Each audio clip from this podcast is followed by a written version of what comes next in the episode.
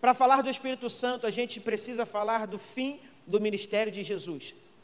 Jesus está terminando o seu, o seu ministério, está sendo levado preso, vai ser crucificado, morto. Depois que ele é morto, graças a Deus, por isso que nós estamos aqui, ele ressuscita. Depois que ele ressuscita, ele fica durante 40 dias, após a Páscoa, que foi o dia que ele ressuscitou, ele fica 40 dias mostrando provas que nós acabamos de ler, incontestáveis da sua ressurreição. E aí, durante 40 dias, ele está se apresentando para os discípulos, mostrando que ele realmente ressuscitou, mas está avisando: ó, eu estou subindo, mas quando eu subir, virá o Espírito Santo. Então parece que Deus, já, parece que Cristo já sabia que nós faríamos essa campanha hoje, porque Ele está falando assim para os seus discípulos: olha, fica ligado, porque eu estou indo e o Espírito Santo. Não, espera aí, irmão. Por isso que ele está falando, fica ligado todo mundo, porque eu estou indo, mas o Espírito Santo vem. E aí ele está avisando, comunicando, 40 dias. Ele veio para cá de lá e agora está voltando. Deus vem do trono maravilhoso e vem para a terra. Isso para Deus é como se fosse uma submissão, porque a terra comparada aos céus é o lixo do lixo do lixo. Mesmo assim, Jesus se fez obediente, veio à terra para que cumprisse aquilo que o próprio Pai queria que acontecesse, que se cumprisse. E quando ele vem, ele vem para um lugar imundo, que é o nosso mundo, um mundo de pecado, um mundo de transgressão, de violência de imoralidade, de concupiscência. Mesmo assim, depois que ele ressuscita, ele desce mais um pouquinho e vai tomar a chave da morte e do inferno. E no momento que ele toma essa chave, ele volta e ele sobe novamente. Só que nós vamos ler depois, se você estudar a palavra de Deus, você vai ver que no momento que Jesus está subindo, a Bíblia fala que ele sobe em glória. Por que, que ele sobe em glória? Porque depois que você obedece, desce aonde você não quer descer, é que vem a subida da glória. Quando você se submete à vontade do Pai e vai aonde ninguém quer ir, é aonde Deus quer que você esteja, mas você não quer estar, mas você submete e obedece, então você se humilha, se quebranta e desce. Mas quando Deus fala, chega, agora vem, você sobe na honra, na glória do nome do Senhor Deus Todo-Poderoso. Deus está subindo, o Espírito Santo está descendo. Aonde Jesus foi traído? No Monte das Oliveiras. Mas quando Jesus volta aos céus, aonde Cristo está? No Monte das Oliveiras. É aonde você foi traído que você será levantado em honra e glória. É onde você foi humilhado que você será levantado em honra e glória. E o Espírito Santo está descendo. Quem é o Espírito Santo, pastor? O Espírito Santo fala comigo, é uma pessoa. O Espírito Santo é uma pessoa no livro de Atos, vai falar assim: o Espírito Santo disse, porque o Espírito Santo ele fala. Depois nós vamos ver ah, no livro de 1 Coríntios, Paulo vai falar o seguinte: sabe, porque somente como, como só o Espírito do homem sabe o pensamento do homem, assim o Espírito Santo compreende o pensamento de Deus, porque o Espírito Santo pensa. E depois Paulo vai falar no livro de Efésios o seguinte: não vos entristeça o Espírito Santo, porque ele tem sentimento, ele fala, ele pensa e ele sente. Por isso o Espírito Santo é uma pessoa. O Espírito Santo, por ser uma pessoa, ele tem uma obra, porque se Cristo veio para poder fazer uma obra, o Espírito Santo também, porque o próprio Pai vai fazer, o próprio Cristo vai falar o seguinte: estou vindo, estou indo, estou indo, mas vai vir um que vai continuar aquilo que eu fiz. Só um para continuar aquilo que o Cristo fez. Aquele que tem que ser Deus, porque ninguém tem o nível que Cristo tem para continuar a obra que o Pai fez, que o Cristo, que o Pai fez através de Jesus Cristo aqui na terra. Então, duas obras o Espírito Santo vai fazer em nós aqui. Não só duas obras. Eu escolhi essas duas, mas muitas outras o Espírito Santo faz. O livro de João, capítulo capítulo 16, versículo 8, fala o seguinte: e, e quando ele vier, convencerá o mundo do seu pecado. Então, a primeira característica do Espírito Santo, ele te convence do pecado para o arrependimento. Vamos tentar entender isso. Eu costumo dizer que nós, sem o Espírito Santo, somos monstros. Você não sabe, ó, você pode até se conhecer com o Espírito Santo, mas você não tem noção de quem você é sem o Espírito Santo. Sem o Espírito Santo você volta à velha carne, e a velha carne é assassina, mentirosa, invejosa. É a pior raça desse mundo, é a carne do homem sem o Espírito Santo. Nós somos os piores seres desse mundo sem o Espírito Santo. Então o Espírito Santo vem para a primeira obra, arrependimento. É Ele te, que te convence do teu pecado. A segunda obra que vai falar na, na, na, no Novo Testamento é que o Espírito Santo vem para transformação. Então, primeiro ele gera o convencimento do pecado, o arrependimento. E depois ele gera a transformação. Muita gente aqui dentro dessa noite vai sair daqui transformado. Porque nós necessitamos de transformação. Não é o capricho da alma, é a necessidade da alma. É ser transformado. Você falava aquilo, mas não vai falar mais. Você fazia aquilo, mas não vai fazer mais. Você tinha problema com isso, mas não vai ter mais. Porque o Espírito Santo nessa noite vai te transformar. Transformação é a segunda obra do Espírito Santo. É, é isso, esse é o objetivo. Primeiro, nos convencer do pecado, e depois, nos transformar do pecado. E aí, lá Paulo vai falar em Coríntios que nos foi dado o Espírito Santo. Como assim, pastor? Sim. A Bíblia vai dizer aqui em Coríntios que nós somos templo do Espírito Santo, em algumas traduções, santuário ou morada. E ele nos foi dado, o versículo continua falando, são de vós mesmo. Então, foi Deus que nos deu, nos foi dado, então por Deus nos deu o Espírito Santo. Se nós somos morada, eu consigo, primeira coisa, entender aqui, que o Espírito Santo e a obra dele não é uma passagem na nossa vida, não é um momento repentino na nossa vida, não é um freelance na nossa, na nossa vida. Não brinque com o Espírito Santo, porque o Espírito Santo não brinca com você. Se somos morada, se somos templo, se somos santuário, e o Deus é que nos deu o Espírito Santo, então nos deu para habitar permanentemente em nós. Só que isso não depende só do Espírito Santo, depende de nós. E é isso que eu quero te explicar. Só que nós não damos valor a isso, porque ele nos foi dado não conquistamos. Podemos ter como morada do Espírito Santo aqui dentro do nosso coração, porque ele não veio para ter uma experiência momentânea, como os seus relacionamentos na terra, veio para habitar em nós e ter uma vida permanente em nós até o dia da glória. E continuando depois do dia da glória, mas nós não valorizamos isso. Por quê, pastor? Porque não vivemos o que foi vivido no passado, no Antigo Testamento. O sumo sacerdote era o representante da igreja, era o representante do povo. E ele tinha que entrar no lugar do sumo sacer, do santo dos santos, onde só o sumo sacerdote, que é um homem, uma vez por ano poderia entrar. Entre o templo e o lugar santo dos santos tinha um véu que separava. Esse homem, sumo sacerdote, então ele é escolhido, ele bota uma roupa característica, proveniente, leva o sacrifício, nele tem sinos e uma corda amarrada. Bispo Ronaldo já nos ensinou isso aqui. Quando o homem entra, ele entra para expiação.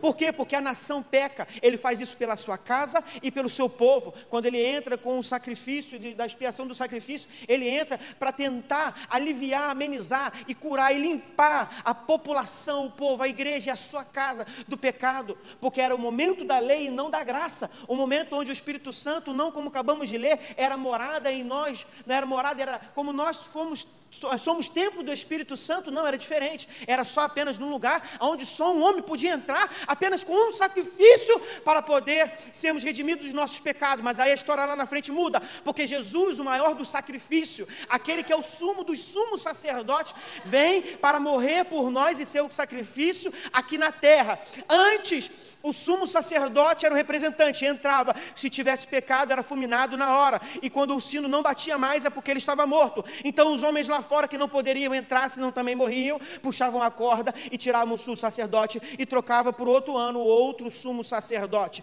Não vivemos o tempo da lei, por isso não valorizamos o tempo da graça.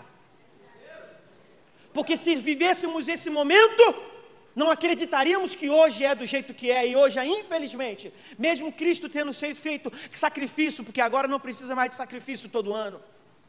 Jesus se fez sacrifício por nós, ele executou a vontade do Pai, subiu, obedeceu, e nós estamos aqui. E não valorizamos a presença do Espírito Santo. Mas não, valorizar, não, não valorizamos, não, isso foi até ontem, porque hoje essa história muda. Por isso que Estevão vai dizer que ele não habita em templo feito por homens. Agora ele habita em nós.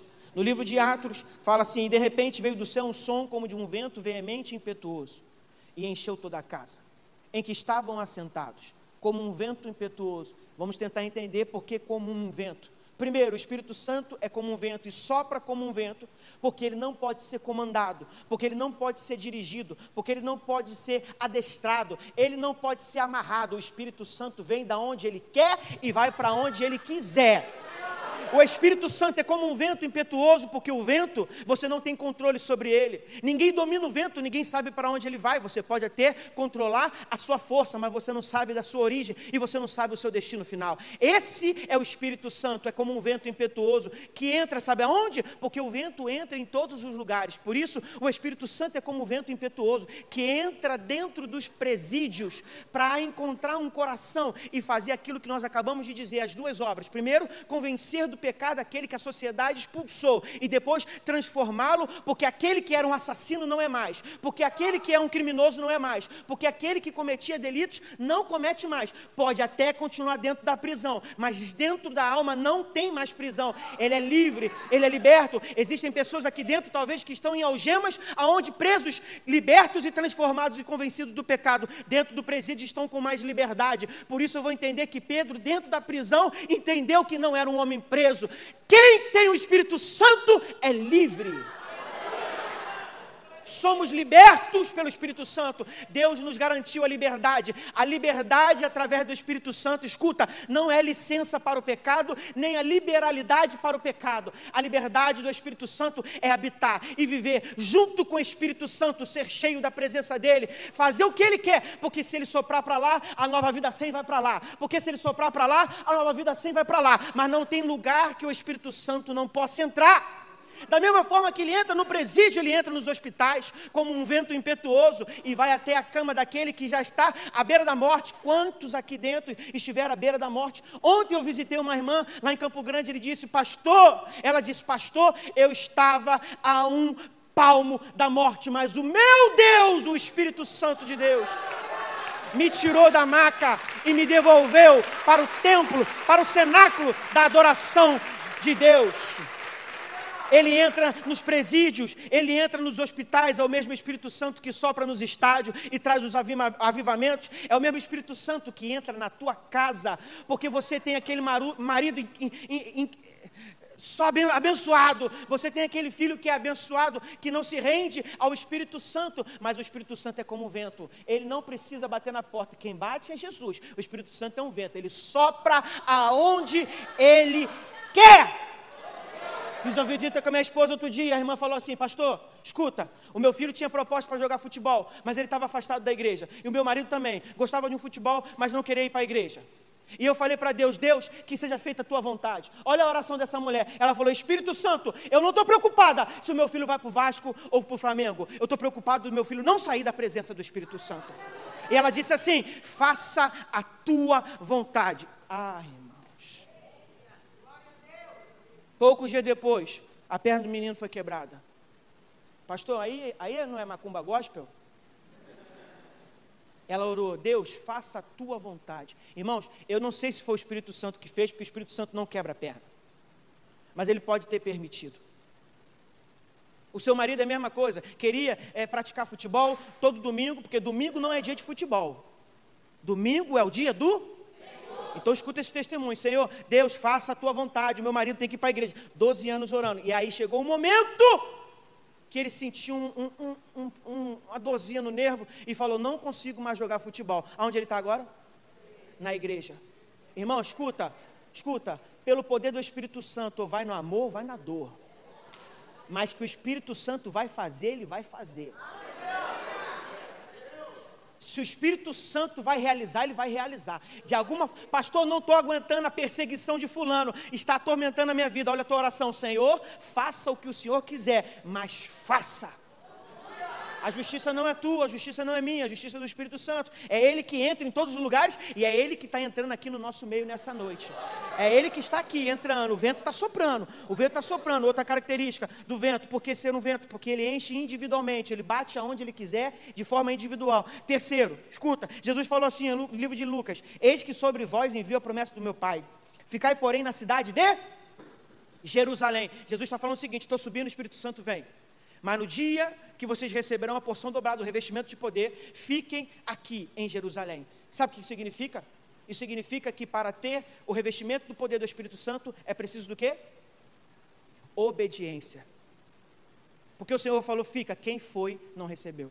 A obediência é um dos pilares, é uma das pautas, é um dos pré-requisitos, é uma condição que o Espírito Santo enxerga. Agora tem gente que está em desobediência e quer ser cheio do Espírito Santo. Irmão, escuta, a noite é hoje, é agora. A tua desobediência foi até hoje. Você está entendendo o que eu estou falando? Irmão, estou sentindo uma autoridade aqui, irmãos. A tua desobediência é até hoje. E o Espírito Santo está dando um recado, é até hoje. De hoje não passa. Chega, chega a desobediência, acabou. Você não cansa da desobediência? Porque em desobediência não podemos receber a glória do Pai. O revestimento de poder, o Senhor falou, fica. Aí, não, aí quem não ficou, não recebeu. E o livro de Efésios, Paulo vai falar o seguinte: não vos embriagueis com o vinho desse mundo. Não vos embriagueis com o vinho em que há contenda, mas enchei-vos do Espírito Santo. Há uma comparação entre a embriaguez do vinho e ser cheio do Espírito Santo. Aqui, o que Paulo está falando é o seguinte: o vinho ele entra na sua vida e passa a comandar, a controlar os seus pensamentos, as suas atitudes, ele vai te conduzindo, ele te gera uma falsa alegria. Muito mais do que o vinho, muito mais do que se embriagar do vinho, é ser cheio do Espírito Santo, porque não é uma alegria passageira, mas é eterna. E aí o comando não é mais da, da, do álcool, o comando agora é do Espírito Santo. E se o Espírito Santo tem um comando, não há o que temer. Você está entendendo? Então, é vos embriagueis, não vos embriagueis. Mas esse versículo fala de uma outra parte que eu acho até mais interessante. Ele fala assim: enchei-vos. É aqui eu quero que você preste atenção.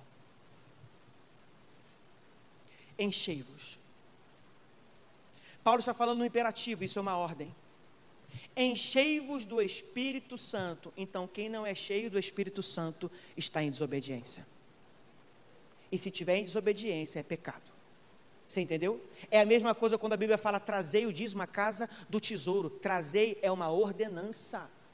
Você não tem a opção de não dar o dízimo é uma ordenança, trazei, não é uma sugestão. Vê se você dá para trazer, não é assim, é trazei. Quem não traz o dízimo está desobedecendo a palavra. Mas o problema é que às vezes para ser dizimista tem que estar cheio do Espírito Santo. Mas hoje você vai ser cheio do Espírito Santo. Enchei-vos do Espírito Santo é uma ordem. Enchei-vos do Espírito Santo não é uma opção. Enchei-vos do Espírito Santo, é o que Deus deseja para nós. Ele disse: Farei de ti templo do Espírito Santo. Então o Senhor nos deu o Espírito Santo. E agora ele fala: Enchei-vos do Espírito Santo. Ele está dizendo: Não há outra opção. Ou você é cheio do Espírito Santo, ou você é cheio do Espírito Santo. Quantos vão sair daqui cheios do Espírito Santo? Você pode glorificar o nome do Senhor? Cheio do Espírito Santo, perguntaram para o Billy Graham. Billy Graham, um dos nossos diáconos está enfrentando um problema da embriaguez, não sabemos mais o que fazer com ele. E aí Billy Graham, com toda a sabedoria, cheio do Espírito Santo, respondeu: E os demais irmãos estão cheios do Espírito Santo? Porque se a embriaguez é pecado, desobedecer a Deus também é pecado. Então não considere o santo, porque simplesmente está na casa de Deus. Considere um pecador quando você não está cheio do Espírito Santo. Você vai sair daqui dessa noite com a consciência de que se você não estiver cheio do Espírito Santo, você está em desobediência. Deus está mandando, seja cheio do Espírito Santo. Seja cheio do Espírito Santo. Seja cheio do Espírito Santo. Seja cheio do Espírito Santo. Ele está mandando, ele está ordenando e nós vamos obedecer. Cadê os obedientes de Deus aí? Mas eu não entendo, sabe o que eu não entendo? A pessoa, ela quer ser cheia do Espírito Santo, mas ela investe a sua mente, o seu pensamento, o seu coração em coisas erradas, coisas promíscuas, em coisas rebeldes. Não tem como. Livro de Atos continua falando assim: todos estes perseveraram em oração. Já estou acabando.